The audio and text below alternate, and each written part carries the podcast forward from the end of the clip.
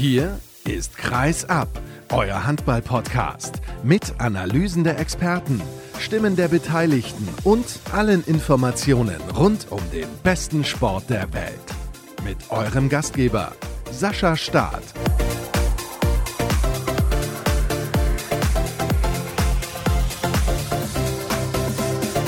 Es ist die letzte Ausgabe von Kreisab in diesem Jahr. Schön, dass ihr eingeschaltet habt zur Episode 371, direkt nach den Weihnachtsfeiertagen. Natürlich gibt es auch heute ein bisschen was Tagesaktuelles zu besprechen, aber ich habe es ja schon einige Male erzählt. In diesem Sommer war ich ein bisschen unterwegs und habe mich auch auf den Weg gemacht nach Essen. Und deswegen hört ihr gleich im Anschluss, also nach dem ersten Teil der heutigen Ausgabe, noch ein ausführliches Interview mit einem der größten Spieler aller Zeiten, den man aber eigentlich in Deutschland vor allem als Trainer kennt. Und das ist Juri Schewzow, der ja früher den TBV Lemgo trainiert hat, die Rhein-Neckar-Löwen und so weiter. Und er ist aktuell immer noch Trainer der weißrussischen Nationalmannschaft. Aber darum geht es in diesem Gespräch gar nicht, sondern wir haben über ihn als Spieler gesprochen.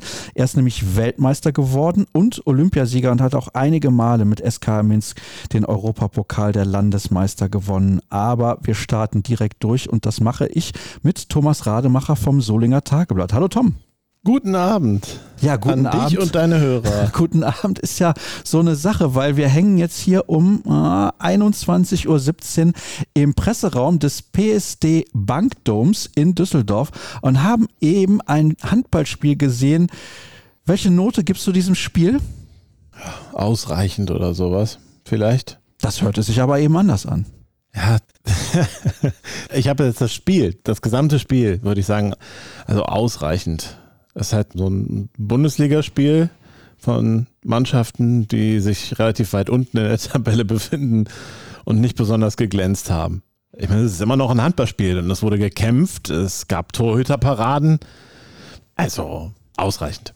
Komplett begeistert siehst du nicht aus, kann nee, ich so ich bin noch nicht begeistert, ne?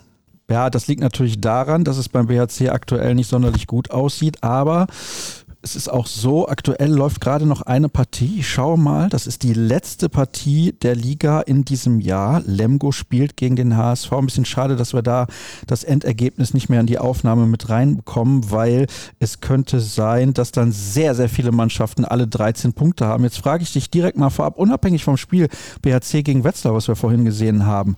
Wenn so viele Mannschaften unten in der Tabelle eine ähnliche Punktzahl aufweisen, spricht das dann dafür, dass der Abstiegskampf qualitativ hochwertig ist oder spricht das für Ausgeglichenheit auf schlechtem Niveau? Das ist ja fast eine philosophische Frage. Ne? Ja, muss auch mal erlaubt sein. Also ich finde, es spricht erstmal dafür, dass die Aufsteiger in diesem Jahr besser sind. Es spricht dafür, dass das untere Mittelfeld mal mindestens viel dichter beieinander ist.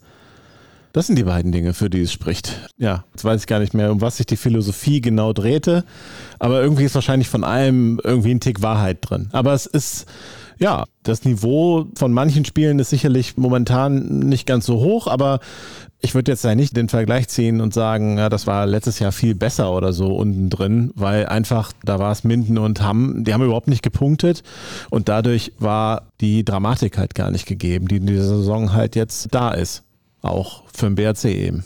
Ja, nicht nur für den BHC, auch für den TVB Stuttgart, der heute überraschend die Rhein-Neckar-Löwen geschlagen hat, die schon hoch führten und dann anscheinend in der zweiten Hälfte noch komplett aus der Hand gegeben haben.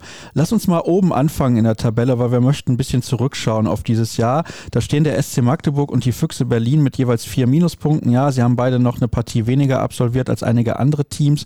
Dann dahinter Flensburg acht Minuszähler. Dann Melsung, die sind aktuell noch am THW Kiel vorbeigerutscht, weil eben eine Partie mehr ausgetragen elf Minuspunkte, dahinter dann Kiel mit zehn und dann klafft eine ganz, ganz große Lücke zur TSV Hannover Burgdorf, 19 zu 19 Zähler nach 19 Spielen. Warum sind deiner Meinung nach diese Top 5 so weit weg vom Rest der Liga? Ja, ich denke einfach, dass es tatsächlich so ist, dass genau diese genannten Mannschaften eben qualitativ hochwertiger besetzt sind als der Rest. Vielleicht bleiben die rhein löwen jetzt schon ein klein bisschen hinter den Erwartungen zurück. Ich denke, das kann man auch sagen. Wobei es ja dann auch so ist, also die rhein löwen stehen ja eben nicht in dieser, dieser genannten elitären Gruppe von eben, da sind sie ja eben nicht drin. Ja, und da waren ja vielleicht die Erwartungen aus der Vorsaison halt dann so ein bisschen nach oben gegangen, weil sie ja da den Pokal gewonnen haben, weil es insgesamt überragend lief in der ersten Saison von Sebastian Hinze da als Trainer. Und jetzt ist da ja vielleicht ein kleines bisschen Normalität eingekehrt, gepaart mit ein paar Enttäuschungen dazu. Ich denke, letzte Saison war es etwas über Niveau, jetzt sind sie etwas unter Niveau. Und die könnten sicher eigentlich Sechster sein, das muss man schon sagen.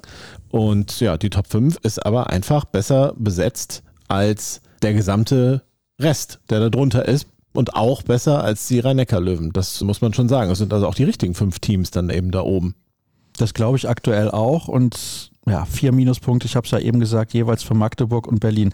Glaubst du, also wir wollen nicht zu sehr auf die Spitzengruppe eingehen, dass irgendeine Mannschaft es den beiden noch irgendwie schwer machen kann, wenn es um die Meisterschaft geht. Ich kann es mir ehrlich gesagt nicht vorstellen. Jetzt ist Gisli Christiansson beim SC Magdeburg auch wieder mit von der Partie.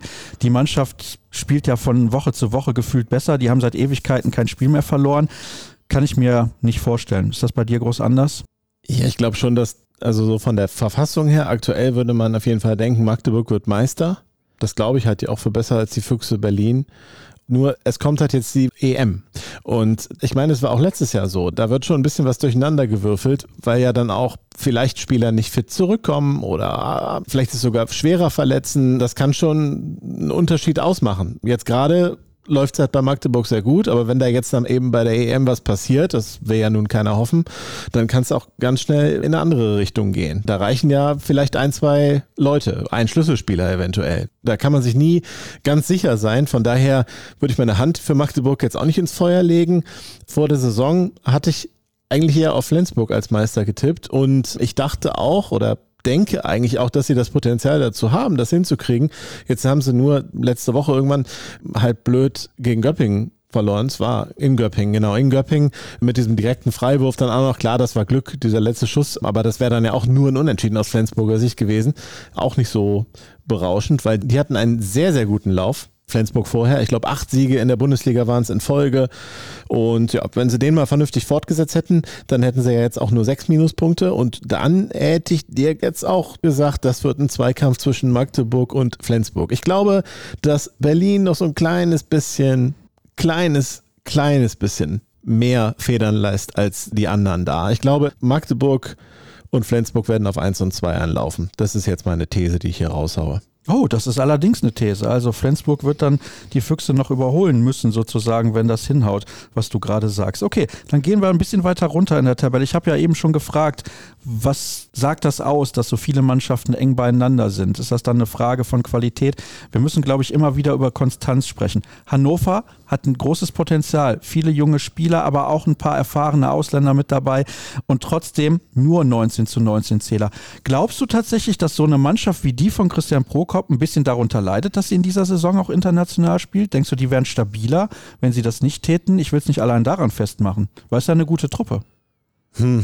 Naja, das beobachtet man natürlich häufiger. Eine Mannschaft, die es dann nicht gewohnt ist oder war, international zu spielen, dass sie, wenn sie es dann macht, dass er in der Bundesliga eben dann nicht mehr ganz so konstant ist. Kann man auch auf die Rhein-Neckar-Löwen projizieren, übrigens dieses Beispiel, weil die haben die Situation ja diese Saison auch.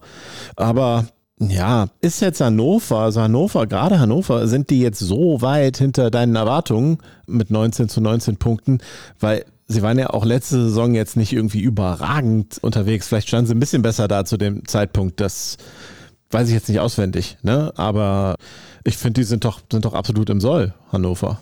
Ja, ich hätte mir schon erwartet, dass sie ein positives Punktekonto haben. Also sagen wir mal vier Punkte mehr auf dem Konto, dann wäre es absolut in Ordnung. Das hätte ich ihnen schon zugetraut. Hm. Ja, ja. Jetzt die letzte Niederlage, wo mir gerade der Gegner nicht einfällt, gestern war es, die hat mich schon ein bisschen gewundert. Da war ich erstaunt. Vor allem, das war, glaube ich, auch relativ klar. Du wirst es mir sicher gleich sagen. Zu Hause mit vier gegen Melsung verloren, aber gegen Melsung kann man durchaus mal verlieren. Ja, aber ich dachte, das kriegen sie zu Hause besser hin. Ja, war schon so mein Eindruck. Und ich meine, sie haben auch sehr, sehr hoch da zurückgelegen, wenn ich nicht irre. Sie haben extremst hoch zurückgelegen und dann am Ende waren es vielleicht nur vier, aber ja, wenn ich das Spiel nicht gerade verwechsel. Da war ich schon erstaunt jedenfalls, dass das so klar war dann für Melsung. Wobei Melsung ist ja auch so ein bisschen ja, die, die Überraschung der Hinrunde, kann man ja schon sagen, auch wenn sie jetzt, ja, haben halt zu null lange gestanden und dann haben sie so ein bisschen nachgelassen, aber wir holen immer noch ihre Siege, die sie letztes Jahr auch noch nicht geholt hätten. Ja, absolut. Und es ist tatsächlich so, dass sie in der Lage sind, auch Spiele, die knapp sind, zu gewinnen. Das haben sie in der Vergangenheit oft nicht gemacht. Das ist deine positive Überraschung, würdest du sagen, nach der Hinrunde? Melsung, ja. Ja. Und auch, sicher auch die Füchse Berlin. Deswegen, sonst würde ich jetzt ja auch nicht tippen, dass sie noch so ein bisschen nachlassen. Also klar, war mit Berlin schon zu rechnen in der Top 5, Top 4 und vielleicht auch, dass sie auch mal oben stehen werden. Aber sie waren sehr lange sehr konstant oben. Sehr lange hatten sie, glaube ich, gar keinen Minuspunkt. Das fand ich schon dann doch überraschend in diesem Ergebnis sozusagen.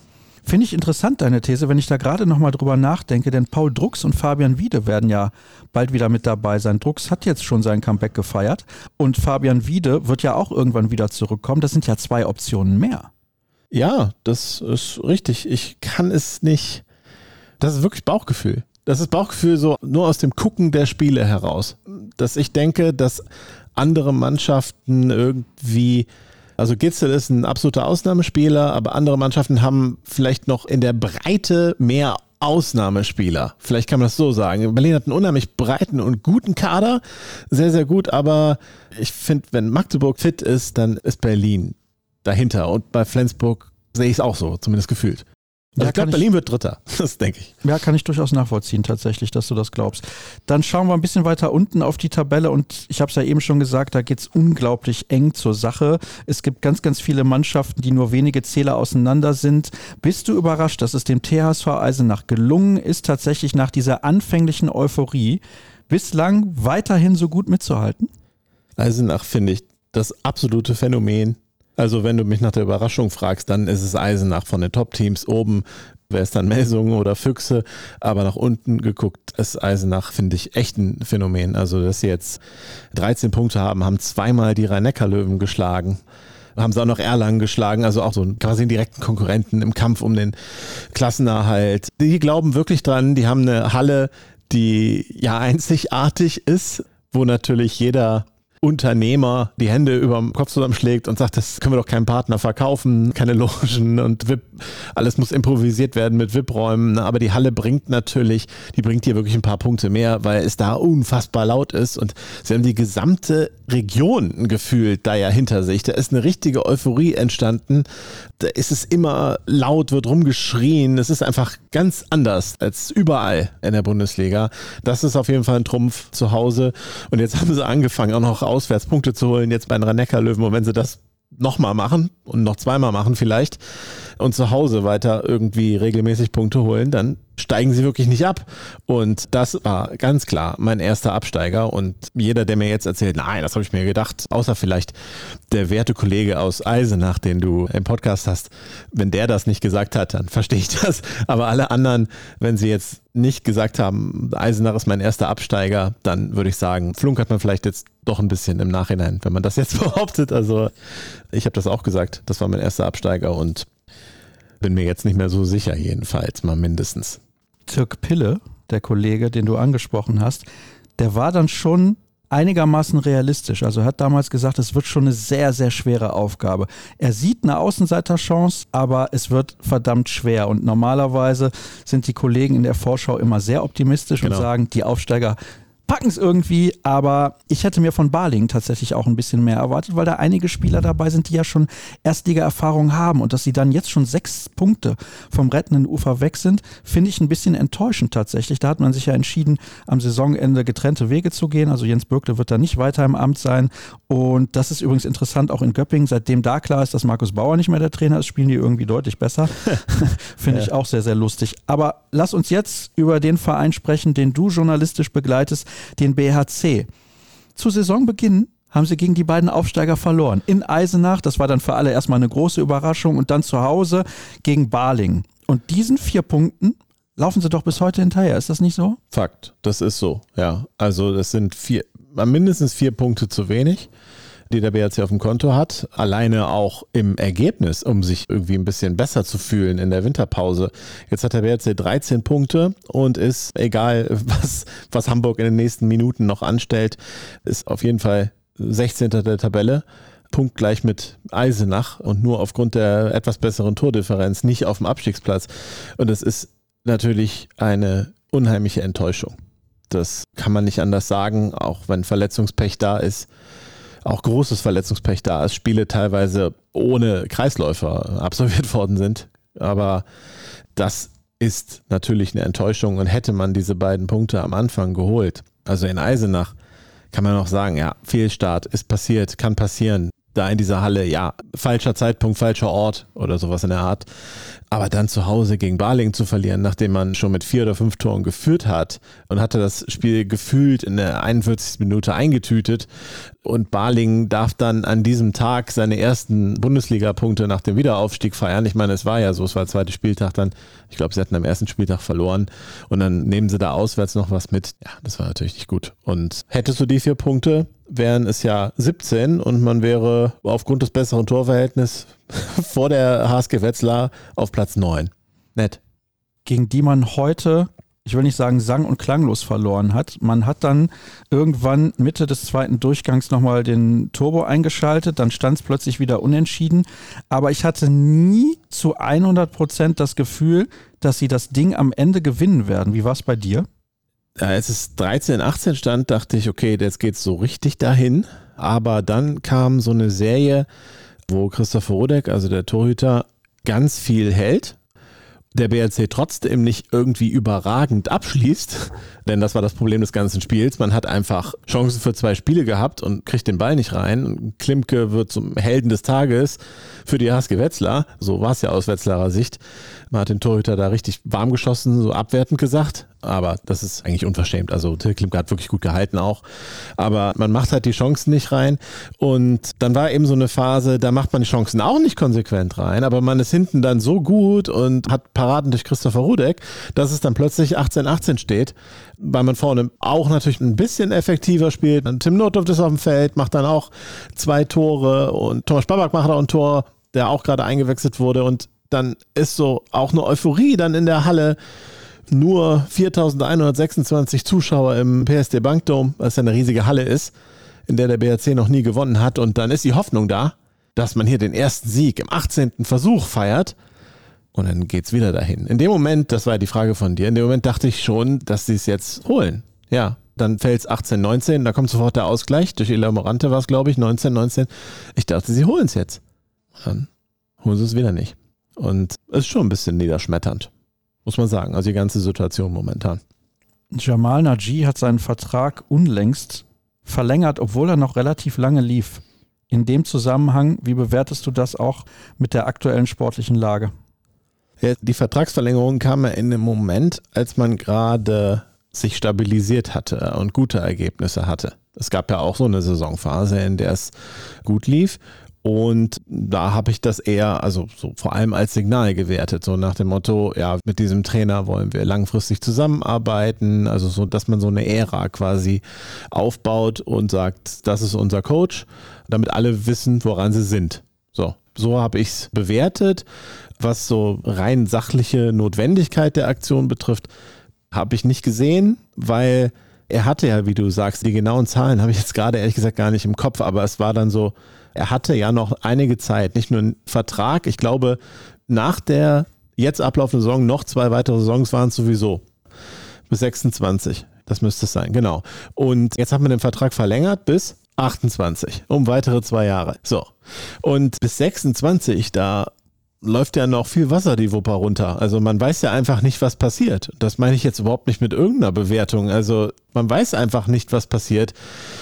Warum brauche ich da eine Vertragsverlängerung? Man kann die auch Mitte, Ende nächster Saison zum Beispiel machen. Da ist es ja mit ein bisschen mehr Nähe zum Ablauf. Also ich fand es einfach, es hat mich einfach überrascht. Ja, es hat mich überrascht und ich habe mir auch diese Frage gestellt, warum ist das jetzt der Weg, den man geht und werte es halt vor allem eben als Signal dass man mit Jamanaji hier langfristig arbeiten möchte. Ist ja generell jetzt nicht schlecht, aber du hättest das so nicht gemacht. Habe ich richtig verstanden. Ja, aber mit unabhängig, egal wer der Trainer ist, das hat mit Jamanaji nichts zu tun. Wenn mein Trainer bis 26 Vertrag hat, sowieso, dann, ich meine, ich habe noch nie einen Handballverein geleitet, aber meine naive Sicht ist, kann er noch einen Moment warten. Vielleicht gucke ich erstmal, dass ich die Mannschaft für nächste Saison komplett habe oder was. Also weiß ich nicht, nein. Nein. Aber das da habe ich mich halt schon gefragt. Also, ich hätte es nicht getan, genau. Mit keinem Trainer. Wann übernimmst du einen Handballverein? Werden wir es noch erleben? Ich glaube nicht. Aber wäre mal was anderes. Ja, wäre mal was anderes, aber was soll ich dazu sagen? Steht nicht zur Debatte. Ich müsste ja irgendwo in der dritten Liga anfangen, wahrscheinlich. Nee, tiefer. tiefer. Arne Wohlfahrt, der Kollege, der früher hier Experte war für die HSG Wetzlar, wird in Zukunft dort jetzt arbeiten. Echt? Ja. Wo? Ja, bei der HSG Wetzlar. Als Geschäftsführer? Ja, ja. Ah, okay. Gut, aber wahrscheinlich hat er auch entsprechendes studiert, würde ich jetzt mal tippen. Eine entsprechende Ausbildung. Ich würde so als Sportredakteur dann da anfangen und mit Zahlen jonglieren. Habe ich keine Ahnung von, Sascha. Oh, tatsächlich ist das so, ja? Ja, also ich kann schon noch ausrechnen, ob die Überweisung stimmt und so, aber BWL habe ich nur nicht studiert, ne? Da müsste ich den Kollegen mal fragen, was er überhaupt beruflich gelernt hat. Mhm. Er war jetzt einige Jahre Geschäftsführer beim TSV Steinbach-Heiger in der Regionalliga Südwest im Fußball. Da hat er natürlich ein bisschen was gelernt in der Zeit, ist ja klar. Ja. Von daher, ich werde ihn demnächst aber natürlich hier einladen und mit Fragen löchern. Und ich bin gespannt, ob er dann so redselig ist, wie er das von den Protagonisten in seiner Zeit als Journalist immer gerne erwartet hätte. Ja, das ist dann wirklich hochinteressant, wenn so Leute die Seiten wechseln, in Anführungszeichen. Aber tatsächlich denke ich, dass er nicht ohne Vorerfahrung in die Geschäftsführung von einem Handball-Bundesligisten wechselt. Das ist jetzt hier meine steile These. Wir wechseln nochmal das Thema und kommen zu sprechen auf zwei Nationalspieler des BHC, die nicht in den 19er Kader von Alfred Gislason berufen wurden. Das ist zum einen Tim Notdurft. Da muss ich allerdings auch sagen, bei der Qualität, die Deutschland durchaus auf den Linksaußen aufbringen kann, mit einem Lukas Mertens und Rune Darmke international erfahren, spielen Champions League. Darmke hat auch schon die Europameisterschaft gewonnen 2016. Kann ich das nachvollziehen, wenn Notdurft nicht nominiert wird. Du hast aber gesagt, ja, dass Lukas Stutzke nicht im Kader ist, kann ich nicht nachvollziehen. Ich finde, jetzt heute hat man gesehen, warum er vielleicht nicht im Kader ist. Aber das ist ein ganz, ganz anderes Thema. Denn die Aussage war ja interessant, die er vor dem Spiel anscheinend bei den Kollegen von deinem Interview getätigt hat. Er hat das über Instagram erfahren und nicht vom Bundestrainer direkt. Was sagst du denn dazu?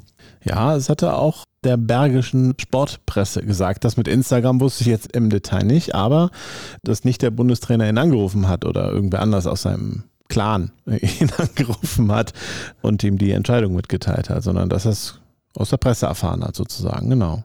Ja. Und ich meine, ich glaube, ich weiß nicht, ob er es jetzt auch, also öffentlich hat das, also ich meine, es war auch bei Tim Notdurft so. Also es wird dann ja wahrscheinlich bei anderen Spielern auch so gewesen sein. Ne? Und was soll ich dazu sagen? Ich finde, wenn man einen Spieler in einen 35er Kader aufnimmt, was ja beide waren, und man reduziert diesen Kader auf 19 Spieler, dann kann man auch 16 Anrufe hinbekommen. Oder man könnte ja auch 16 Sprachnachrichten im Zweifel schicken. Aber also irgendeine persönliche Note könnte man da reinkriegen. Also ich ich würde es tun, aber ich war ja auch noch nie Bundestrainer. Ne? Könntest du dir vorstellen, mal Bundestrainer zu werden, Tom? Das wäre doch mal was anderes. Das wäre was anderes, aber weißt du, da fehlt mir dann auch wirklich die Expertise. Ja, nein, kann ich mir nicht vorstellen. Und hätte ich auch keine Lust zu. Ach, warum? Weil der Druck so hoch ist? Ja, weil das ist halt tatsächlich so, egal was du für eine Entscheidung triffst, derjenige, der nicht das bekommt, was er möchte, ist immer unzufrieden ich fände es einfach sehr, sehr anstrengend, mich für alles rechtfertigen zu müssen und dann teilweise natürlich auch wirklich unberechtigte Kritik zu kriegen, manchmal. Sicher auch im Handball, dann gerade während so einem großen Turnier, wo sich dann plötzlich alle für Handball interessieren, dann kriegt man vielleicht auch mal Fragen gestellt, wo man so sich dann denkt, insgeheim, also derjenige hat jetzt so wirklich gar keinen Plan vom Handball und maßt sich aber jetzt in der Fragestellung schon irgendein so Urteil an. Sowas würde mich nerven. Das würde mich, glaube ich, immer irgendwie nerven. Nur als Bundestrainer ist es halt noch viel, viel extremer. Das wäre tatsächlich nicht meins. Es würde dann halt zum Job gehören, ja, aber das fände ich nicht so schön. Und vor allem ist es ja auch dann anstrengend für einen Bundestrainer, sag ich mal, berechtigte Kritik von unsachlicher äh, zu unterscheiden. So dass man dann irgendwie, weiß ich nicht, vielleicht auch in so einen Tunnel dann reingeht und einfach bei seiner Sache dann eben bleibt und sich gar nicht mehr so reflektiert, wie man es eigentlich müsste. Womit ich jetzt nicht sagen will, dass die Medien das erste Korrektiv von irgendwelchen Handballtrainern sind. Das ist natürlich Unfug. Ne? Aber ich glaube, es prasselt einfach schon viel auf dich ein. Und dann eben auch Interessen von Vereinen teilweise, die ja dann auch wieder irgendwas von einem wollen oder eben genau nicht wollen. Also es ist schon viel, ja. Welche Erwartungen hast du an die Europameisterschaft im Januar aus deutscher Sicht? Ja, ich wäre überrascht, wenn man viel holt. Warum ist das so? Ja, weil ich auch einer der Nörgler bin, was die, was die Nominierung des Kaders betrifft. Aber ich möchte jetzt nicht hier in jedes Detail da reingehen, sondern ja, ich finde, man hätte Lukas Stutzke mitnehmen müssen, unabhängig von der Leistung heute, die jetzt vielleicht nicht berauschend war. Die letzten drei Spiele vor der Nominierung waren zum Beispiel gut, auch in Spielen, wo der BRC als Team schlecht gespielt hat, hat Lukas Stutzke noch so die Fahnen hochgehalten, fand ich. Auch defensiv macht er ein riesiges Pensum und es ist natürlich schon ja fast ein bisschen schade, dass auch die Belastung von Lukas Stutzke eben am BRC teilweise so hoch sein muss, dass er ja manchmal eben auch, also die defensive Belastung dann auch so hoch sein muss, dass er auch teilweise dann gar nicht so viel in der Offensive spielen kann, wie er vielleicht eigentlich könnte oder wollte, um sich dann auch noch vielleicht ein bisschen besser oder mehr ins Gespräch zu bekommen, eben für die Nationalmannschaft. Ich hätte ihn mitgenommen und ich kann auch hier offen sagen, ich hätte Philipp Weber nicht mitgenommen, aber da ist natürlich die lokale BRC-Brille drin, das will ich auch gar nicht abstreiten, das ist einfach so. Ja. Ich habe auch gedacht, dass man Tim Notdorf gut gebrauchen kann, damit er auf der Halbposition decken kann. Aber wie du sagst, Deutschland ist jetzt auch nicht schwach links außen besetzt. Stimmt auch. Du sagst also, Halbfinale werden sie nicht packen.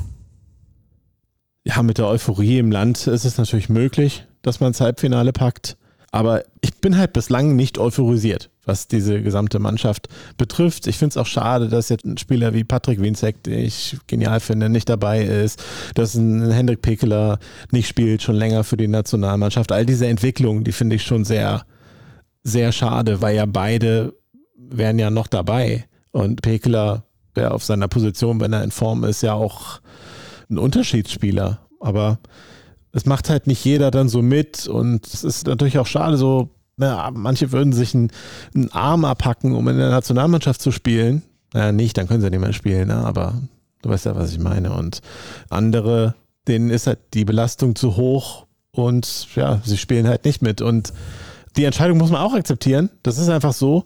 Es stimmt ja auch, dass die Belastung sehr hoch ist, aber es ist im Ergebnis jetzt für so eine Heim-EM, für den Handballfan an sich, schon schade, wenn nicht das absolut bestmögliche Team auf der Platte steht.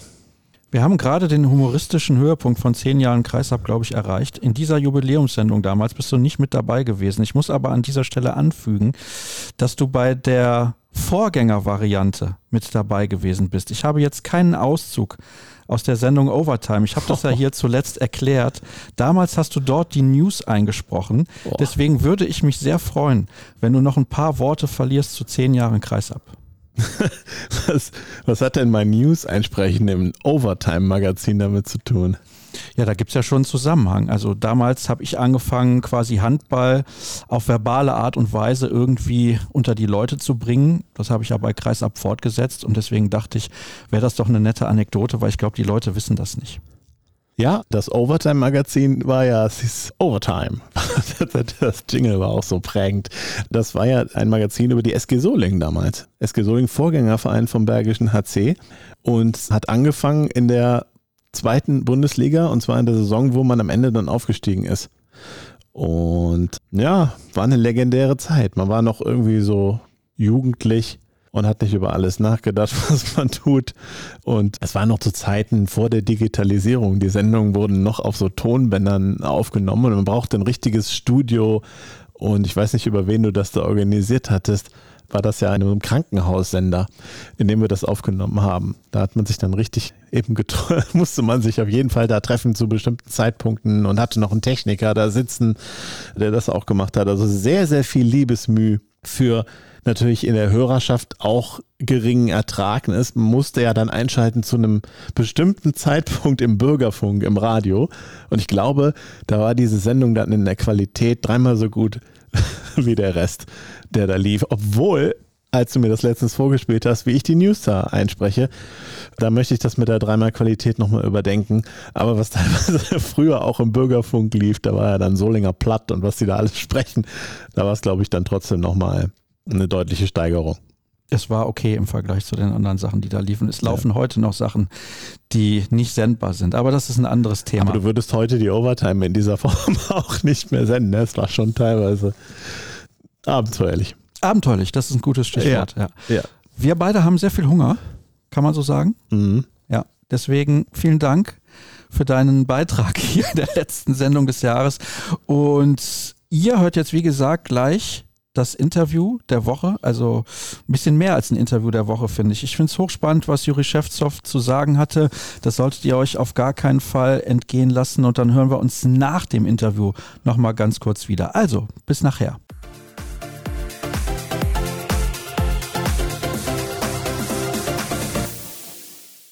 Es ist wieder Zeit für das Interview der Woche und ich habe mich auf Reisen gemacht, ein paar Kilometer die Autobahn runter von Dortmund nach Essen und freue mich sehr, dass ich zu Gast sein darf bei einem Spieler, der Weltmeister geworden ist, Olympiasieger geworden ist, der den Europapokal der Landesmeister gewonnen hat, ein paar Mal mit einer Mannschaft, über die man nicht so viel weiß bei uns in der Aktualität, SKA Minsk. Und ich freue mich sehr auf dieses Gespräch. Wir haben eben schon ein paar Minuten miteinander gesprochen und da habe ich gemerkt, wir haben viel zu besprechen heute. Ich bin bei Juri Schewzow. Erstmal schönen guten Tag. Guten Tag. Es gab auch Kaffee und Kuchen schon, als wären wir irgendwo unterwegs in einem Café in der Innenstadt hier in Essen. Wir wollen zwei Gespräche führen eigentlich. Erstmal wollen wir sprechen über den Spieler Juri Schewzow und hinterher sprechen wir dann nochmal über den Trainer. Das ist ja ein großer Unterschied. Ja, wo fangen wir denn an? Fangen wir an in deiner Heimatstadt, wie es angefangen hat mit Handball. Warum überhaupt Handball? Warum nicht Eishockey zum Beispiel, was in der Sowjetunion damals ja ganz, ganz groß war? Ja, das gibt es interessante Geschichte im Leben, aber das ist eine Geschichte, wo ich zu Handball kam. Das, es war eine kleine Stadt, wo ich gewohnt habe. Da waren nicht viele Möglichkeiten. Sport zu machen. Erste meine Station war Langlaufski. Und wir hatten zwei Wochen Trainings gemacht, kleiner Junge. Dann irgendwann Trainer sagt, ja, soll er kommen, Sonntag, so wie ich jetzt mich erinnern kann, wurden die Ski verteilt. Und ich habe kein Ski bekommen.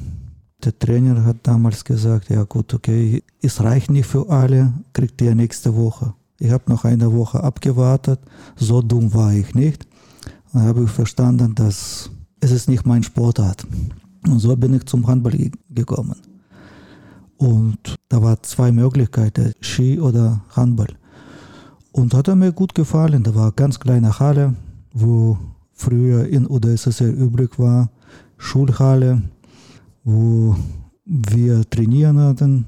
Nach kurzer Zeit meine Familie sollte von der kleinen Stadt, wo wir gewohnt haben, mein Vater hatte einen anderen Job bekommen, mussten wir umziehen. Und da war eine Möglichkeit, wo vielleicht kein Sport mehr oder kein Handball für mich ist mehr. Aber mein Trainer, mein erster Trainer, kam in der Stadt 300 Kilometer entfernt und meine Eltern überredet, dass ich soll weitermachen und in der Zeit zu Internat, Sportinternat nach Minsk fahren sollen. Da war ich 14. Natürlich, meine Mutter war streng dagegen, aber Vater hat gesagt, wir müssen nicht hinwegstehen, der muss machen, wann er will. Vorher habe ich jetzt mehrere Geschichten mit Musik, wo meine Mutter wollte, dass ich Musik mache. Das hat alles nicht geklappt, aber Sport war meine. Und in 14 Jahren bin ich jetzt nach Minsk zum Sportinternat gegangen. Und das wahrscheinlich muss ich jetzt sehr viel meinem ersten Trainer zu verdanken. Das ist interessant, weil wenn man mit 14 Jahren ausgewählt wird, sozusagen, auf dieses Sportinternat in Minsk zu gehen, dann muss man schon sehr viel Talent haben, weil das war damals die große Adresse im Handball in der UdSSR. Ich denke, dass es eine große Rolle gespielt hat, meine Linksarm, dass ich Linkshänder war weil ich zähle mich nicht als großer Talent. Ja. Danach hatten wir viel gemacht, sehr viel trainiert. Ich muss viel investiert in den Sport, wo ich verliebt war und alles. Meine Spielpartner, so wie jetzt Kaschakewitsch, ganz berühmter Spieler, der war Talent. Ich finde, dass er war Talent, da waren noch einige, aber ich habe viel mehr mit meiner Arbeit gemacht. Das, ich habe viel mehr trainiert und alles, das habe ich viel mehr getan. Weil ich zähle mich nicht als großer Talent. Das ist mehr Arbeit. Also warst du sehr fleißig und diszipliniert? Ja, das war jetzt, ja.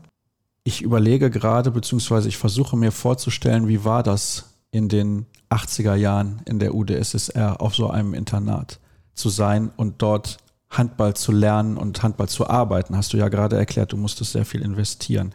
War es sehr intensiv, also 70er Jahre sprechen wir ja auch noch drüber, war es sehr anstrengend? Warst du abends immer müde? Wie war das? Weil als Jugendlicher hat man ja eigentlich sehr, sehr viel Energie, aber wenn man sich überlegt, das waren ja ganz andere Zeiten, als das heute ist.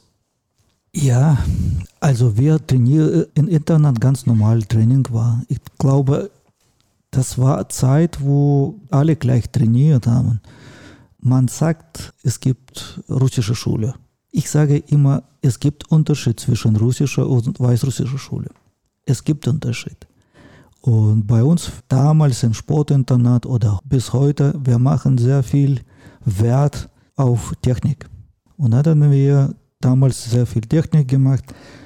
Und in meiner Zeit, da war noch Junge Miranovic, da war noch jung, heute ist 85 schon, aber damals war er jung, hat er auch trainiert und damals war eine Generation, so wie Karschakewitsch und dann noch Galuse und noch welche Spiele, da war auch in diesem Sportinternat und wir hatten jetzt drei Jahre zusammengespielt in diesem Internat, in verschiedenen Mannschaften und so weiter, verschiedene Turniere. Und wir waren unter Auge auch von Miranovic. Das heißt, er hat schon damals geguckt. Vielleicht diese ganze Generation kommt damals in diese Ska-Mannschaft, dass es noch nicht so berühmt war. Und so ist das auch passiert. Nach unserem Abitur, wo wir gemacht haben, sechs Leute kamen ins Kaminsk, das war ganz Neues. Sehr viel, also Maranovic hat Umstellung in der Mannschaft gemacht, sehr viel auf Jugend gesetzt. Und dann sind wir angefangen, unseren Weg nach oben. Aber das war auch ganz normale Training, ist es nichts Besonderes. Bei schon nach zwei, drei Jahren, wir haben Anfang nicht so Erfolge gestartet. Wir sind fast abgestiegen aus der Liga und so allem. Wir haben so viel verloren Anfang.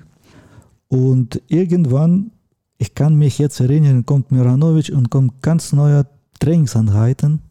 Wir hatten ganz neue Methoden angefangen. Da hatten wir überhaupt nicht verstanden. Keiner uns hat erzählt, warum macht er plötzlich diese Training. Und Anfang das war ungefähr ein halbes Jahr, wo kein Erfolg war. Und wir waren in der Phase, wo wir auch alle unzufrieden waren, wo große Training, sehr viel Training, aber kein Ergebnis war da. Und irgendwann plötzlich dann starten wir und gewinnen wir einen Pokal in Russland und seitdem da ging alles nach oben. Ich habe jetzt parallel gerade mal geschaut. 16 Mal war SK Minsk Meister in der Sowjetunion, beziehungsweise dann später natürlich in Weißrussland. Das ist ja nochmal ein Unterschied. Und dreimal den Europapokal der Landesmeister gewonnen, 87, 89 und 1990 nochmal. Und zweimal den Europapokal der Pokalsieger 83 und 88. Diese Titel hast du alle ja auch gewonnen. Nicht alle, da sind gezählt alle, was ja, überhaupt nicht. Also diese Europapokaltitel. Aber Europapokal ja. und dann wir glaube, wir waren siebenmal Meister, russischer Meister, dreimal Landespokal. Also wir haben schon eigene gewonnen. Hattest du damals den Traum, dass du das vielleicht mal gewinnen kannst, dass du diese Erfolge haben kannst? Oder war das einfach total unrealistisch, weil du ja gerade gesagt hast, am Anfang seid ihr fast abgestiegen? Das war nicht so Gedanke, dass wir unbedingt was gewinnen müssen. Das war ein Ziel. Ich habe immer Ziel gehabt, irgendwann in Nationalmannschaft zu kommen. Das war mein Ziel. Ich habe große Ziele, was Olympische Spiele gewinnen und mit Nationalmannschaft was zu erreichen. Aber alles, was mit Verein passiert, das war irgendwie, wir haben in Russland nur, es war sehr starke Liga bei uns, sehr starke. Aber im Prinzip am Ende, da waren nur zwei Mannschaften, CSK und SK Minsk, wo die um Platz 1 gekämpft hätten. Und ich sage, es gibt Zeiten, wo welche Mannschaft stark ist. Es war Zeiten, wo Barcelona sehr stark war. Da war nach Sky Minsk und nach Sky Minsk war dann Mitteler Plastika. Es ist kurze Zeit, wo eine Mannschaft richtig jetzt gute Spieler hat, profitiert von den Spielern und dann plötzlich Generation wechselt und es gibt nicht mehr. Natürlich ist bei uns ist alles entwickelt mit dieser neuen Methode von Miranovic. Das war sehr viel Trainer bei uns zu gucken, was er macht, was wir machen. Und wir waren überall in Frankreich, in Deutschland, wo viel Seminare war, wo wir auch Training gezeigt hatten. Aber das alles hat Trainerstab gemacht. Wir waren nur Spieler, wir wollen gut spielen, wir hatten Spaß gehabt. Wir waren alle in Skaminsk sehr gut befreundet, sehr gut befreundet. Das ist, glaube das ist wichtige Sache. Für uns war egal, wer Tore macht. Für uns war nur ein Sieg. Und ich glaube, mit der Zeit hat es so entwickelt, dass es waren mehrere junge Spieler bei uns in der Mannschaft und wir hatten schon einige Spiele, so heute ist wichtiges Spiel, morgen ist leichter Gegner, da können junge Leute spielen. Aber die jungen Leute müssen trotzdem Niveau von Skamins halten. Es war schon so überheblich ein bisschen. Mhm. Darum, wir hatten gespielt, wir hatten Spaß in richtiger Zeit. Wir können alles geben. Wir hatten gekämpft ohne Ende. Und für uns war nur ein Sieg. Das ist das war Wichtigste. Du hast eben gesagt, dass dein Ziel war, in der Nationalmannschaft zu spielen. Also dein Ziel war nicht unbedingt Titel zu gewinnen am Anfang, sondern irgendwann mal in der Nationalmannschaft zu spielen. Kannst du dich noch an dein erstes Länderspiel erinnern, wo das war, gegen wen ihr gespielt habt, wie du gespielt hast? Ich muss jetzt sagen, dass mein Weg in der Nationalmannschaft war nicht so leicht. Meine Position hat er gespielt Wladimir Kravtsov, wer damals Bester auf dieser Position, Anatoly Fedyukin, die beiden sind schon verstorben, leider. Zwei Olympiasieger von Montreal und ich als Junge, da hatte ich jetzt nicht so große Chance gesehen, aber ich musste kämpfen. Und bei irgendwelchen Turnieren, wir haben einige Spiele gemacht für verschiedene Ligen in Deutschland, in der Regionalliga, Oberliga oder irgendwann, wenn ich meine Zeit bekommen hätte, da hätte ich gespielt und meine Trainer zu zeigen, wie ein Spiel bei Olympischen Spielen. Da musste ich in Tore zu erzählen, im Fallen werfen und alles. Das muss ich meiner Beste geben. Und ich muss immer bester Spiel zeigen. Ich habe meine Zeit 100% nutzen muss. Und irgendwann das kam diese Geschichte. Auf erstes Spiel kann ich mich nicht erinnern, aber auf diesen Kampf um meine Position, um Platz in der Mannschaft. Und damals 82 in Dortmund, Weltmeisterschaft, irgendwann angefangen habe ich nicht in erster Sechs und dann plötzlich mit der Turnier stellt mich jetzt Sivtuschenko in erster Sechs und seitdem bin ich jetzt in der Mannschaft und ein Spiel für mich war natürlich überraschend, weil ich habe auch ein Spiel gegen Jugoslawien als Nummer 1 gespielt habe. Das war natürlich damals die große Rivalität UdSSR gegen Jugoslawien zwei ganz, ganz große Mannschaften in den 80er Jahren haben diese Mannschaften eigentlich dominiert. Und wir wissen natürlich auch, viele Mannschaften haben nicht teilgenommen an den Olympischen Spielen 1980 in Moskau. Und du konntest auch nicht teilnehmen an den Olympischen Spielen 1984 in Los Angeles. Trotzdem war das die Zeit, in der diese beiden Mannschaften gegeneinander eigentlich fast immer um den Titel gespielt haben. Welche Erinnerungen hast du denn konkret an dieses Turnier und dieses Finale dann auch 1982 gegen Jugoslawien? Ach, das war nicht nur Jugoslawien, das war noch Rumänien, auch DDR war damals auch so, ziemlich starke Mannschaften waren. Und für uns, wir hatten zum jedem Turnier, wenn das Freundschaftsturnier irgendwo war, für uns Platz zwei war schon als Niederlage. Und das, ich glaube, genau gleicher war für Jugoslawien auch. Ja, wir hatten im Sommer ein, immer ein Cup von Jugoslawien oder so irgendwas da waren. Da hatten wir gekämpft, das war so viel Politik da vor diesem Endspiel. Das war klar, dass in Endspiel kommt Jugoslawien oder, oder SSR. Und zu Hause wollen die nicht verlieren. Natürlich, das war so heiße Atmosphäre und alles. Und das mit der Zeit so entwickelnd, das waren wir Gegner. Und das war auch in 82 in Dortmund, im Endspiel.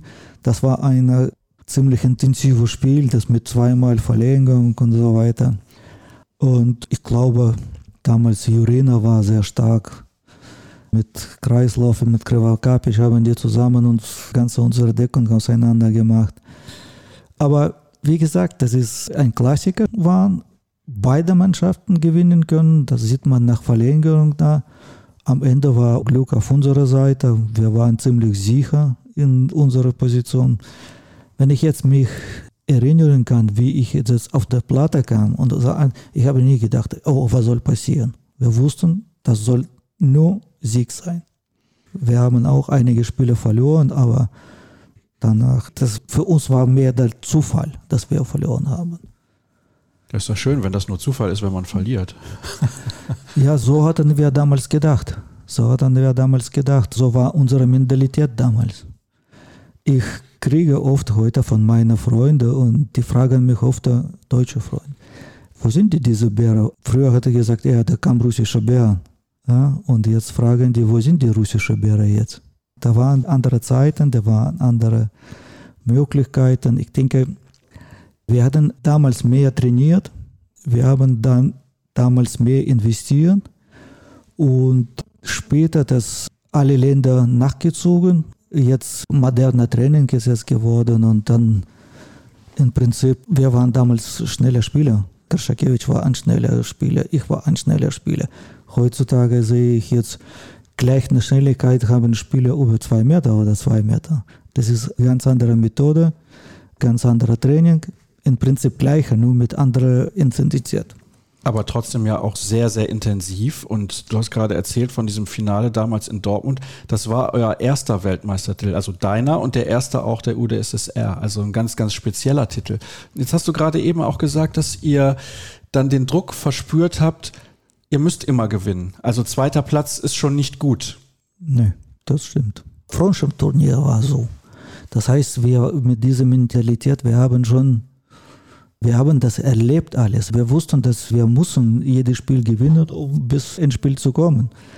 Also ich weiß nicht, ich kann jetzt nur von meinen Gefühlen jetzt erzählen und was da ich erinnern kann. Ich habe nie gedacht, was passiert dann. Ich weiß, wenn ich jetzt auf der Platte bin, ich bin hier, um zu gewinnen. Das war, glaube das war unsere Stärke. Also der erste große Titel und diese ganzen Titel, die du dann gewonnen hast mit SKA Minsk, also diese Europapokaltitel, wie hast du die erlebt? Weil wenn man ja einmal so einen Titel gewinnt, dann möchte man nicht mehr aufhören, Titel zu gewinnen. Einmal ist sehr schwer. Jetzt weiß ich jetzt als Trainer und als Spieler damals, wenn einmal gewinnt, sehr schwieriger erster, erster Titel. Das ist sehr schwieriger. Danach, man weiß, wie das funktioniert und das ist leichter alles andere. Das ist leichterer Weg. Man muss arbeiten, man muss alles vielleicht noch mehr investieren, aber erster Titel, das ist der schwierigste Titel. Und danach, Mannschaft weiß, wie das funktioniert, hat Vertrauen, weiß Weg. Wenn da kommt noch zweiter Titel, dann läuft. Das lief ja eigentlich jedes Jahr bei euch. Ihr habt fast immer irgendeinen Titel gewonnen. Also ja, nicht aber, nur in der UdSSR, sondern auch im Europapokal international. Ja, aber das war dann Zeit, wo die Zeiten vor SK Minsk war. Ich habe gesagt, es gibt mehrere Gründe. Erster, das ist von der Mannschaft. Wir waren sehr gut befreundet, wir haben uns sehr gut verstanden, sehr viel zusammen gemacht. Das war zweiter, wir haben einen guten Trainer, der hat seine eigene Methode. Kann ich jetzt sagen, wir hätten so wenige Spielzüge gehabt, das war mehr improvisiertes Spiel. Jeder mit dem Ball könnte was, er sieht, was er Spiel liest, er muss weiter und der andere muss auch in Bewegung bleiben und dieses Spiel weiterleiten, wie diese ihn. Und das ist gut geklappt in der Zeit, wo wir gespielt hatten. Und ja, danach kamen die Ergebnisse. Habt ihr anders gespielt als zum Beispiel Metalloplastika Sabac aus Jugoslawien oder der VfL Gummersbach, weil du sagst, ihr habt sehr viel improvisiert. War das ein anderer Handball, den ihr gespielt habt? Ich glaube, die Jugoslawen haben auch nur, wir haben vielleicht bei SK Minsk zwei oder drei Spielzüge überhaupt. Ich glaube, wenn heute es mit Handball zu tun hat, die wissen alle, das ist Jugos Kreuz, die spielen alle Ligen, diese Bewegung. Jede Mannschaft, und ich kann jetzt sagen, in Deutschland von Bundesliga, mehr als Hälfte fängt ihre Spielzüge mit Jugos Kreuz. Ja, das heißt, der kommt von jugoslawischer Schule. Darum, ich denke schon, dass die mehr Spielzüge hätten. Und ich muss sagen, das ist heute Videoanalyse und alles. Früher war keine Videoanalyse. Wir hatten in Skaminsk damals vor Europapokal oder von welchen Spielen kriegen wir eine Kassette damals, Videorekordern, Trainer steckt ein, guckt Jungs. Und das alles. Wir hatten ein Spiel geguckt, dann hatten wir ein paar Worte, ja, okay, den müssen wir werfen lassen und das war's. Das war nicht die Analyse, das heute alle machen. Das war nicht so unbedingt diese Statistik, das war alles mehr Improvisation. Ich finde das sehr interessant, weil man sich das ja heute eigentlich gar nicht mehr vorstellen kann, dass man so erfolgreich sein kann, dass man so viele Titel gewinnen kann mit so wenigen Möglichkeiten eigentlich, die man hatte. Wobei, klar, die anderen Mannschaften hatten auch wenige Möglichkeiten. Also es war eigentlich ja für alle gleich. Diese Vorbereitung, also sehr, sehr kurz, sage ich mal, für, für die einzelnen Spiele. Aber was du gerade ja nochmal betont hast, ihr wart erfolgreich, weil ihr viele Freunde wart untereinander. Vielleicht kannst du ein bisschen erzählen, wie es damals gewesen ist. Man hört immer, ja, dann stand ein Kasten Bier in der Kabine. War das in der UdSSR auch so? Nein, das war nicht erlaubt bei uns. Es ist verboten, Bier zu trinken und es war verboten, rauchen. Obwohl wir hatten auch Raucher in der Mannschaft. Wir hatten auch Bier getrunken. Das ist nicht so nur offiziell war alles verboten. Aber wie gesagt, diese Freundschaft, diese alles, das wir gehabt hätten, diese Qualität, das wir in der Mannschaft hätten, hat uns geholfen, diese sehr mh, mm, starke Trainings, diese Belastung überleben. Wir hatten da auch mit Freude gemacht. Es waren einige Spieler in SKA, die kamen von anderen Städten. Die waren ein Jahr bei uns oder zwei Jahre. Und dann haben die gesagt, nee, mit diesem mörderischen Training wollen wir nichts zu tun haben, wir gehen zurück. Eure Erfolge brauchen wir nicht, weil dieses Training, man kann nicht überleben. Und es gibt Übungen oder es gab Übungen, wo ich jetzt erzähle, meine Spieler, dass ich gemacht habe. Da gucken die auf mich, glauben die das, was ich erzähle, nicht. Und die sagen, das ist nicht möglich zu machen. Und das ist leider so. Jetzt habt ihr gerade draußen, wenn ihr zuhört, wahrscheinlich so ein komisches Geräusch gehört. Das liegt daran, dass leider von meinem Tablet der Akku leer ist und jetzt muss ich auf dem Handy schauen, dass ich noch ein paar Informationen bekomme. Ich möchte mit dir nämlich auch sprechen nochmal über den Druck, weil du ja eben gesagt hast, für die Nationalmannschaft war immer klar, zweiter Platz ist schon schlecht. Als ihr dann diesen WM-Titel gewonnen habt 1982 in Dortmund, konntest du dich freuen oder war es Erleichterung? Doch, wir haben sehr gefreut. Wir haben sehr gefreut, wir wollten das. Und das ist geklappt, wir haben dafür gekämpft. Ja, und Russland damals war Abzeichen, Sportabzeichen, wir hatten dann größere Sportabzeichnungen bekommen und alles. Aber im Grunde genommen, das war unser Ziel und die Ziel, wir hatten dann erreicht. Als wir eben vor dem Interview miteinander gesprochen haben, hast du ein bisschen erzählt auch nochmal über dieses Thema Olympia oder erzählt von diesem Thema Olympia, dass du gesagt hast, du hattest nicht die Chance, an zwei Olympischen Spielen teilzunehmen, erstmal 1980 warst du noch ein bisschen zu jung und nicht gut genug, so hast du das ausgedrückt. 1984 der Boykott der Nationen aus dem Ostblock. Keiner ist nach Los Angeles geflogen, hat an diesen Olympischen Spielen teilgenommen. In die Zeit möchte ich auch nochmal gehen. Zwei Jahre nach dem WM-Titel war ja klar, wenn ihr nach Los Angeles fahrt, seid ihr der große Favorit auch auf die Goldmedaille im Duell zum Beispiel mit der DDR oder mit Jugoslawien. Wenn man dann ein junger Sportler ist und man möchte einfach nur seinen Sport, seine Leidenschaft ausüben und Spaß haben und erfolgreich sein, was macht das mit dem Menschen? Was hat das mit dir als Mensch gemacht, diese Enttäuschung zu wissen, ich kann in meinem besten Alter als Sportler nicht um diesen großen Erfolg, um diese Goldmedaille bei Olympia kämpfen. Ja, jetzt wissen wir natürlich, vier Jahre später hast du die Goldmedaille gewonnen, aber damals wusstest du das nicht. Wie war das? Das ist schwer zu beschreiben. Als Sportler, man weiß, man geht lange Zeit zum Ziel, kämpft um dieses Ziel und dann, wenn man Ziel erreicht oder nicht erreicht, es gibt ein großes Loch. Wenn du gewonnen hast und da sitzt du einfach nach der Feier und dann plötzlich, ja, was ist jetzt morgen? Aber Morgen trinkst du Kaffee und dann geht wieder von Anfang neuer Ziel und geht weiter. Und da war genau so 84. Als ich jetzt erinnere, wir waren damals in Suchume Trainingslager, Olympia Stützpunkt. Und plötzlich kam von Sportministerium einer und hat uns erzählt, dass wir nicht nach Los Angeles fahren. Und da war für die ganze Mannschaft, für mich auch persönlich, da war ein großes Loch. Ich bin in ein Loch gefallen. Was heißt Loch? Loch heißt, das ist nicht mehr interessant. Du willst nicht mehr trainieren, du willst nicht mehr was machen. Und das ist diese Zeit, diese Loch, wo du befindest dich. Das ist im Prinzip geht eine Woche, danach geht alles weg wieder. Und da steckst du wieder neue Ziele. Und bis du noch jung bist, da gehst du zu diesen Zielen. Aber da, wo uns Bescheid gesagt haben, dass wir nicht teilnehmen bei diesen Olympischen Spielen in Los Angeles, da hatten wir in großes Loch gefallen. Das war Riesenenttäuschung. Enttäuschung, aber warst du auch sauer und wütend, weil du vielleicht die Gründe nicht wirklich verstanden hast? War ich nicht, weil ich könnte nichts machen.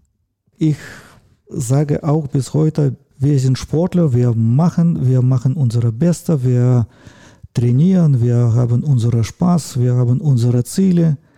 Aber es ist so, dass wir können entscheiden, machen wir das oder machen wir das nicht. Aber Rest können wir nicht entscheiden. Entscheiden die anderen. Damals auch, so ist entschieden, ja, nach Moskau. Jemand hat entschieden, dass nicht die Westen kommen sollen. Jetzt hatten die anderen entschieden, dass die Russen oder Ost-Sozblock kommt nicht nach Los Angeles. Und keine einzige hat der Sportler gefragt. Darum, ich war enttäuscht, ich war leer, das Traum genommen hat, weil wir hatten da wirklich sehr starke Mannschaft. Und diese Mannschaft zusammengeblieben. Nach 82, das waren nur zwei Jahre und dann wir hatten eine große Möglichkeit, auch da eine Medaille zu holen. Aber wutend war ich nicht.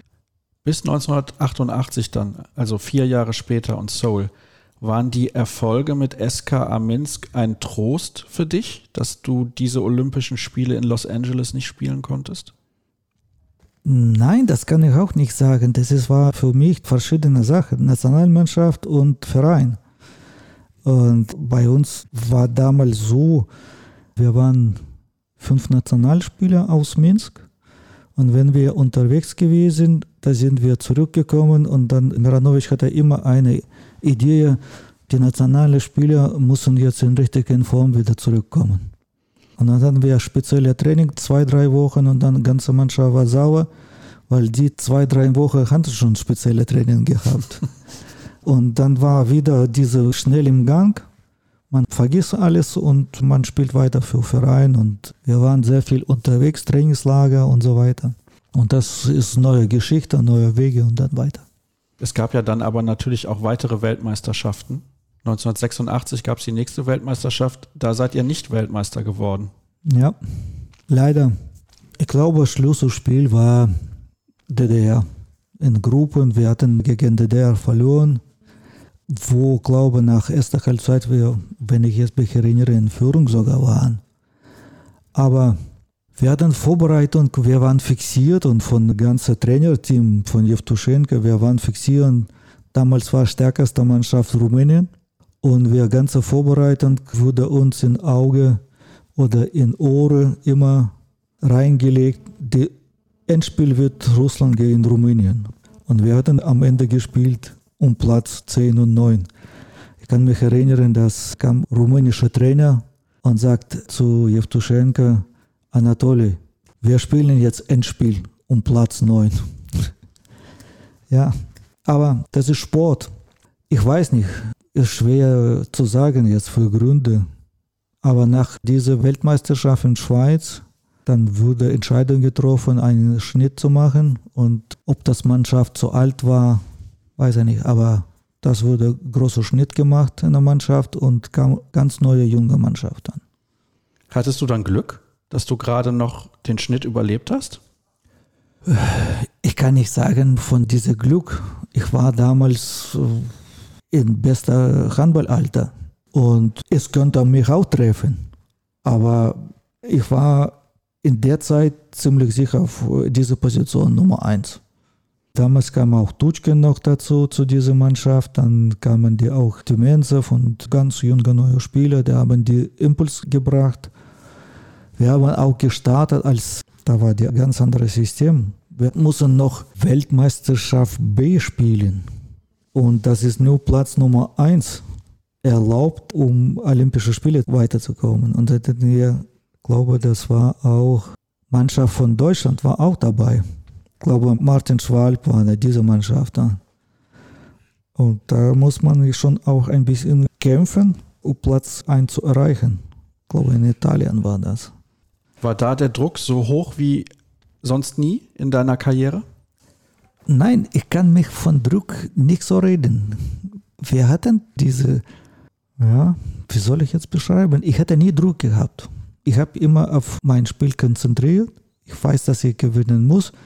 Um das zu gewinnen, ich muss mein Bestes geben. Und das wusste die ganze Mannschaft. Und dieser Druck, das wo wir verlieren, da gingen wir nie ins Spiel rein. Nie. Da war nicht Druck. Das hatten wir nie gespürt. Also mindestens ich. Aber du hattest eine Erwartung. Deine Erwartung war, dass ihr nach Seoul kommt zu den Olympischen das auf Spielen. jeden Fall. Auf jeden Fall. Wir sind gekommen um Platz 1. Wir hatten eine starke Mannschaft damals mit Lavrov im Tor und mit Tutschken, mit Tumenzev, mit Atavin. Das war schon eine ziemlich starke Mannschaft. Und es ist klar, das war wir Favoriten. Und in Gruppe B, Weltmeisterschaft, nur, wir sind gekommen nur wegen, dass wir nicht bei Olympische Spiele in Los Angeles teilgenommen haben. Also kein Druck, aber die Erwartung natürlich, dass man auf jeden Fall diese Qualifikation schafft. Ihr habt diese Qualifikation dann geschafft für Seoul und der ein oder andere, der diesen Podcast hört, der hat vielleicht auch schon mal die Ausgabe gehört, Welthandballer mit Kang Jae-wong, der Südkoreaner. Und die südkoreanischen Frauen haben damals den Handball dominiert und sind damals ja auch Olympiasieger geworden in Seoul. Die Männer sind ins Finale gekommen und er hat mir damals erzählt, als wir 2017 gesprochen haben, hat er gesagt, vier Jahre lang haben wir uns nur auf dieses Turnier vorbereitet. 350 Tage im Jahr. Das war bei euch ja gar nicht möglich. Ihr habt ja in der Liga gespielt, du hast eben ja auch gesagt, eine starke Liga. Ihr musstet immer 100 Prozent geben, also nicht in allen Spielen, aber in den Spielen gegen die großen Rivalen.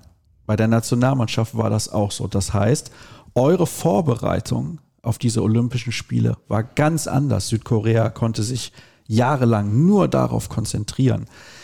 Wie war diese Erwartung dann in den ein, zwei Jahren vor diesen Olympischen Spielen für dich? Weil vielleicht war ja dann bei dir ja auch der Gedanke, meine letzte Chance, einmal diese Goldmedaille zu gewinnen.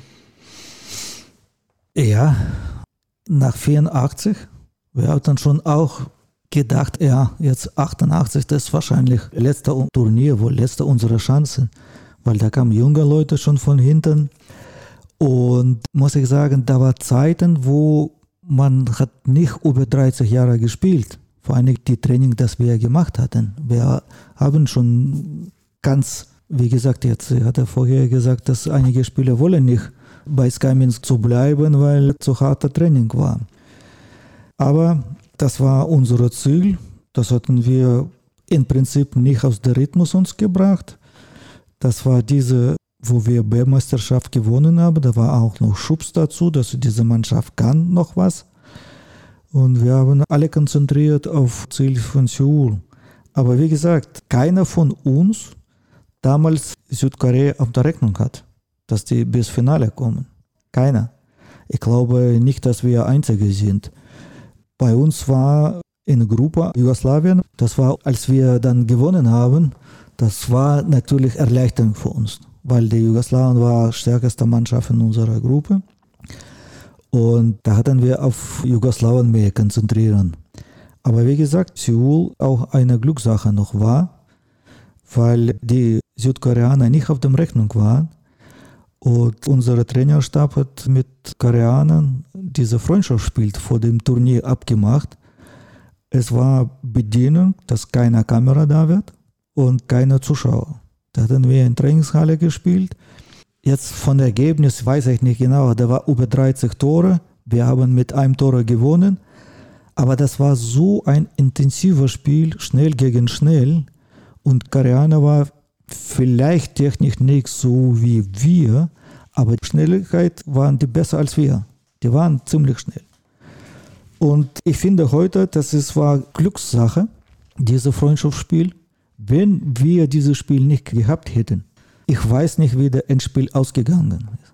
Bei großer Kulisse und zu Hause Koreaner, ich weiß nicht bis heute, aber wir haben gute Analyse gemacht, wir haben anderes gespielt als in diesem Freundschaftsspiel und hat das Glück, dieses Spiel zu gewinnen.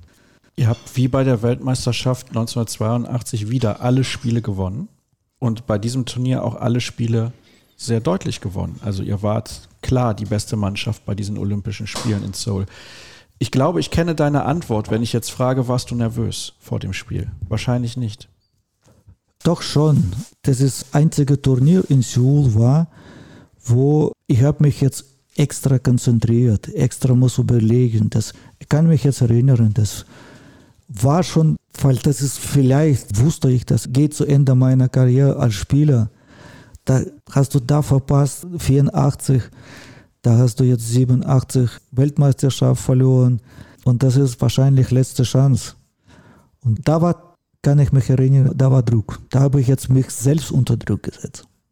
Hat aber gut funktioniert. ja, Gott sei Dank. Kannst du dich noch an die Siegerehrung erinnern, wie ihr die Medaillen bekommen habt und die Hymne gehört habt? Nee, das kann ich nicht. Ich kann nur Jetzt, ich sehe diese Bilder und war zwei deutsche Schiedsrichter. Manfred Brause war das. Und wo die abgepfiffen haben und wir gewonnen haben, die ganze Mannschaft gestürmt zur Mitte Spielfeld. Einfach jetzt irgendwo Bremse war in meinem Kopf. Ich habe wahrscheinlich noch nicht so realisiert. Danach war ich auch mit Mannschaft, aber jeder mich fragt jetzt, warum bist du so alle laufen, alle freuen und du bist so coole Sau, gehst du jetzt so. Das kann ich mir jetzt erinnern, wo ich jetzt einfach, wahrscheinlich war schon diese kleine Loch, wo, ach, jetzt na endlich. Wie war das damals überhaupt? Weil die Olympischen Spiele sind ein Mythos. Jeder Sportler möchte gerne mal zu den Olympischen Spielen. Damals war, glaube ich, das Gefühl im olympischen Dorf auch noch ein anderes, als das heute ist. Alles ist kommerzialisiert. Damals war der Fokus viel mehr auf dem Sport noch. Wie hast du das erlebt damals in diesem olympischen Dorf? War ja dann auch schwer zu kommunizieren mit den Sportlern aus den anderen Ländern. Kanntest du überhaupt bekannte Stars oder ich sag mal ein Schwimmer wie Marc Spitz, der damals sechs Goldmedaillen gewonnen hat bei den Olympischen Spielen? Kanntest du diese Sportler überhaupt? doch zu kommunizieren war alles möglich. Wir waren in freien Bewegung im Olympischen Dorf.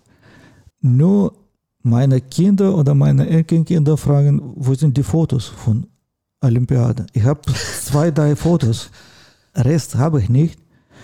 Da habe ich jetzt überlegt, ich habe keinen Fotoapparat mit. Damals war kein Handy, ich habe kein Fotoapparat mitgenommen.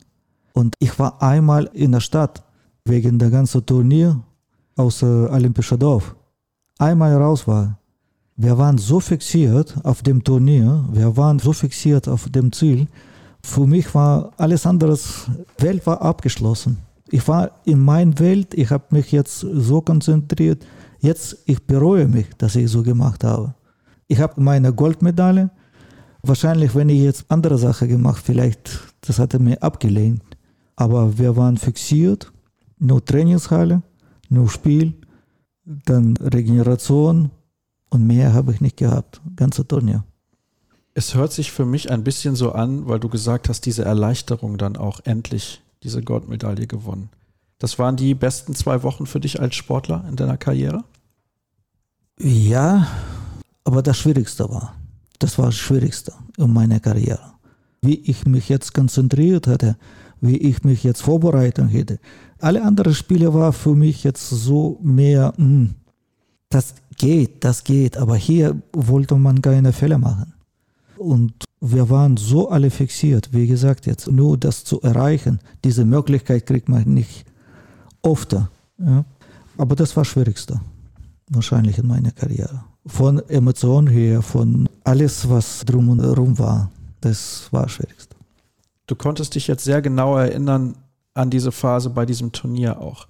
Hast du auch noch eine Erinnerung an die vielleicht zwei, drei Wochen danach, als du wieder nach Hause gekommen bist, als du gewusst hast, hm, ich bin jetzt Olympiasieger geworden, ich habe ein großes Ziel erreicht, ganz viele träumen davon, überhaupt bei Olympia zu sein, das habe ich eben gesagt, Aber die Goldmedaille zu gewinnen, das ist ja das Maximum, was man machen kann. Welche Erinnerung oder hast du eine Erinnerung an die Zeit danach?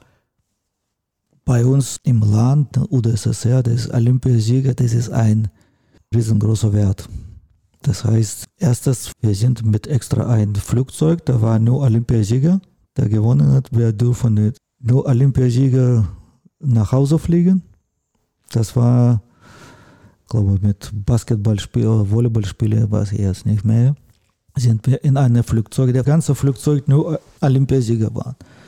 Der andere Flugzeug, glaube ich, der war noch auch mit Medaillen. Da war großer Empfang in Moskau. Und dann zwei, drei Wochen war nur Empfang. Wir mussten überall hin. Wir wollten schnell nach Hause zu unserer Familie. Und damals Flugzeug kam nach Moskau, da wollten wir schnell nach Minsk. Und da war nur der Empfang, da mussten wir wieder nach Moskau und alles, alles Mögliche war das. War doch eine schöne Zeit eigentlich.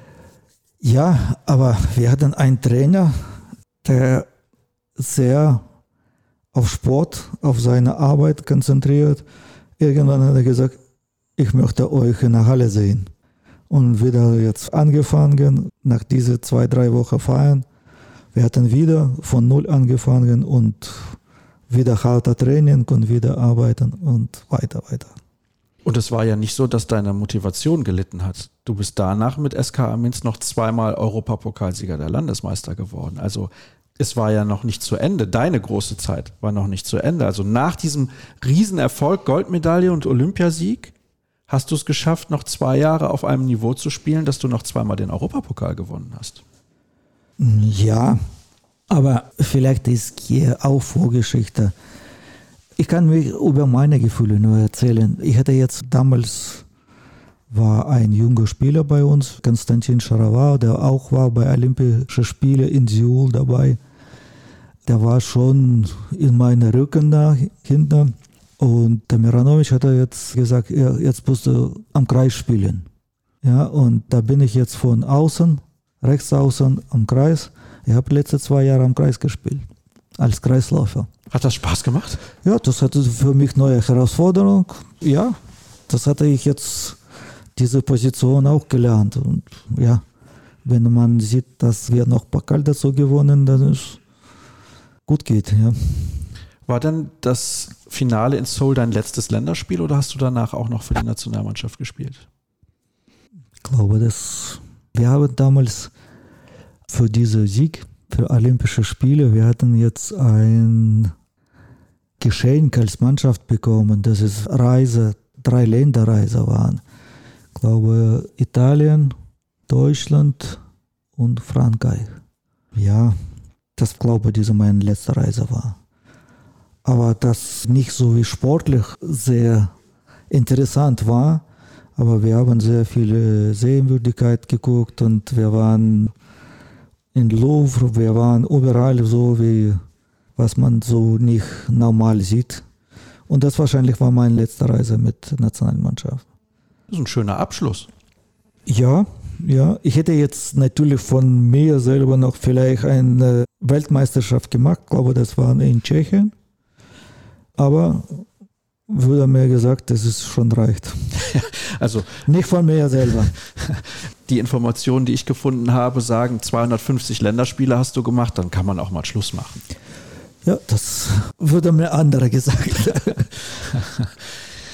Und dann gab es irgendwann natürlich die Wende. Kalte Krieg war zu Ende.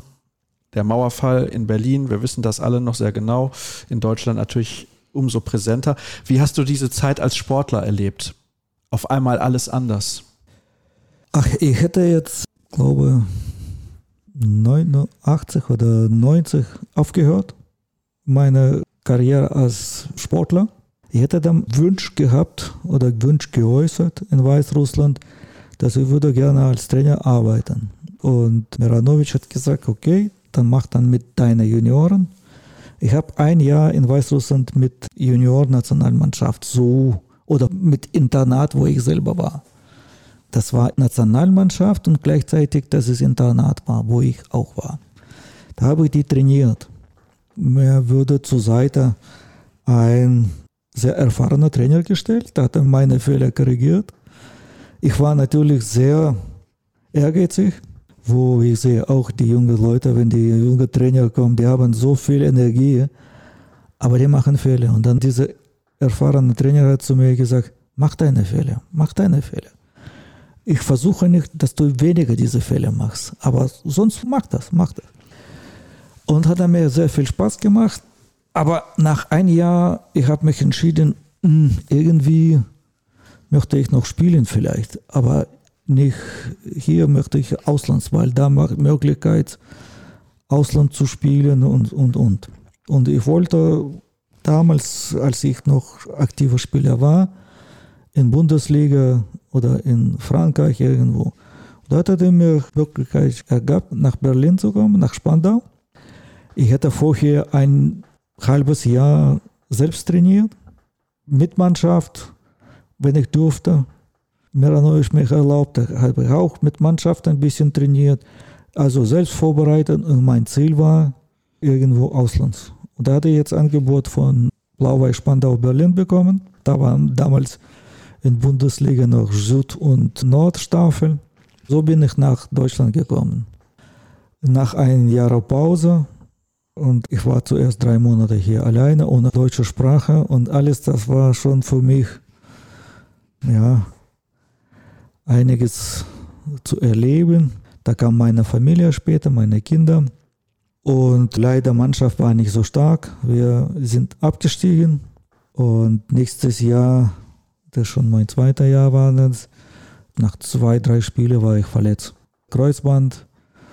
Und von Natur ich bin willig, aber diese Reha-Maßnahmen und alles, ich habe so gehasst.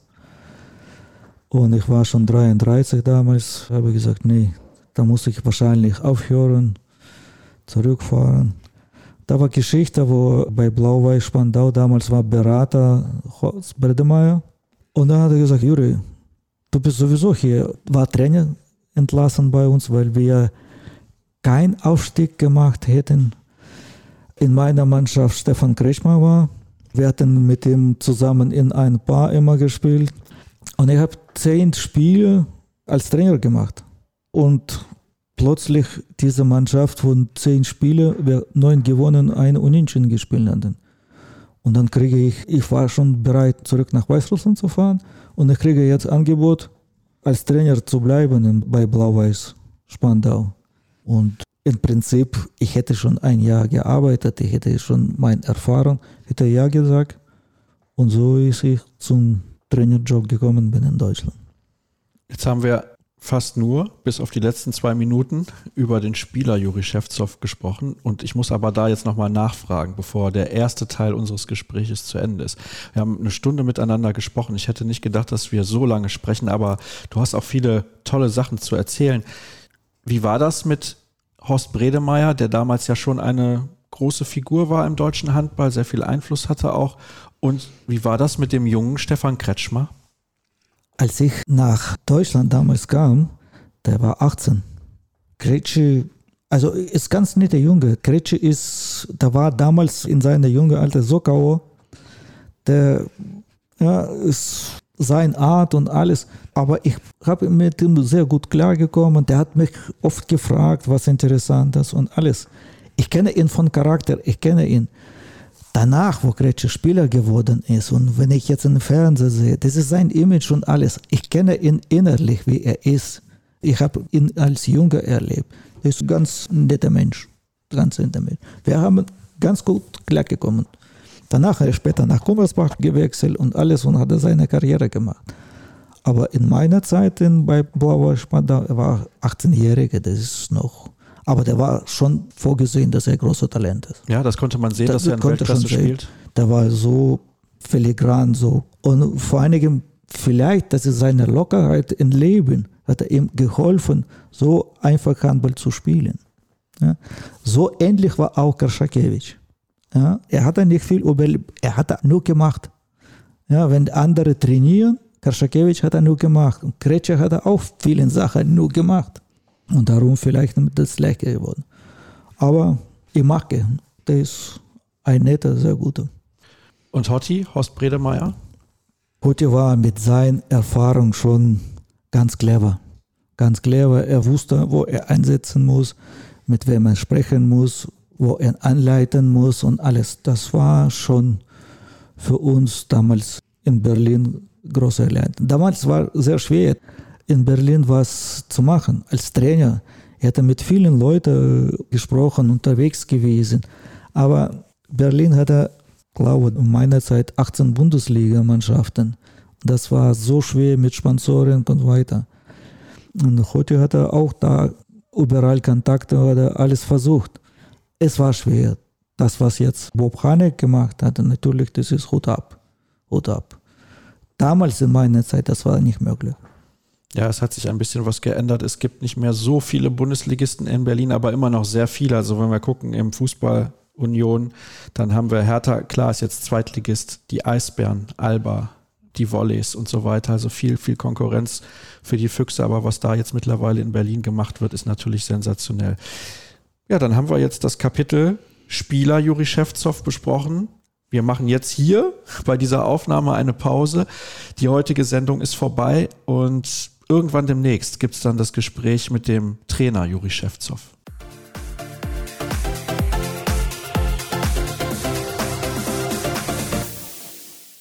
Das war es also, das große Interview mit Juri Schewtsov. Ich hatte den Eindruck, dass es auch ihm ein bisschen Spaß gemacht hat.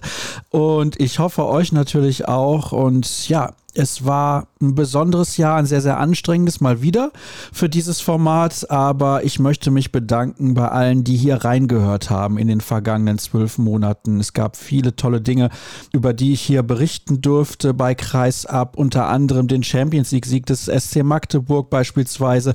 Mal gucken, was im kommenden Jahr alles so passieren wird. Die beiden deutschen Nationalmannschaften spielen in der Olympia-Qualifikation und ich hoffe sehr, aus Paris oder Lille dann auch hinterher ab dem Viertelfinale Finale direkt berichten zu können. Das könnte allerdings teuer werden. Auch der Januar kann relativ teuer werden.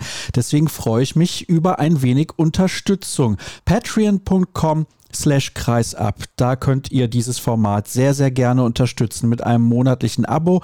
Die Höhe, die legt ihr selber fest und auch die Dauer, wenn ihr nach einem Monat sagt, nee, ich möchte hier nichts mehr spenden, dann könnt ihr das auch machen und einfach damit aufhören. Aber ich freue mich, wie gesagt, wenn ihr am Ball bleibt, denn ich habe noch viel vor mit Kreisab. Das ist ja ganz klar. Ich möchte mich auch nochmal bei allen bedanken, die gratuliert haben zum Zehnjährigen.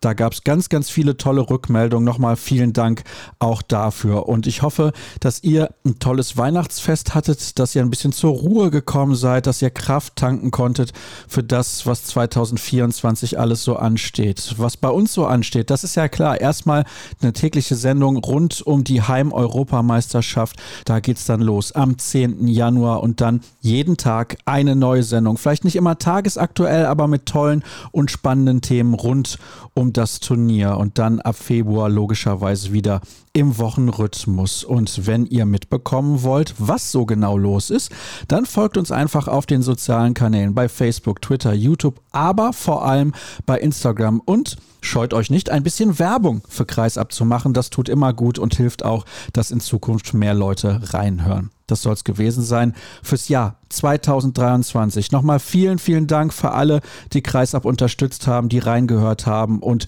ich wünsche euch einen guten Rutsch ins neue Jahr, dass ihr einen tollen Übergang habt. Und dann hören wir uns in gut zwei Wochen wieder. Bis dann. Tschüss.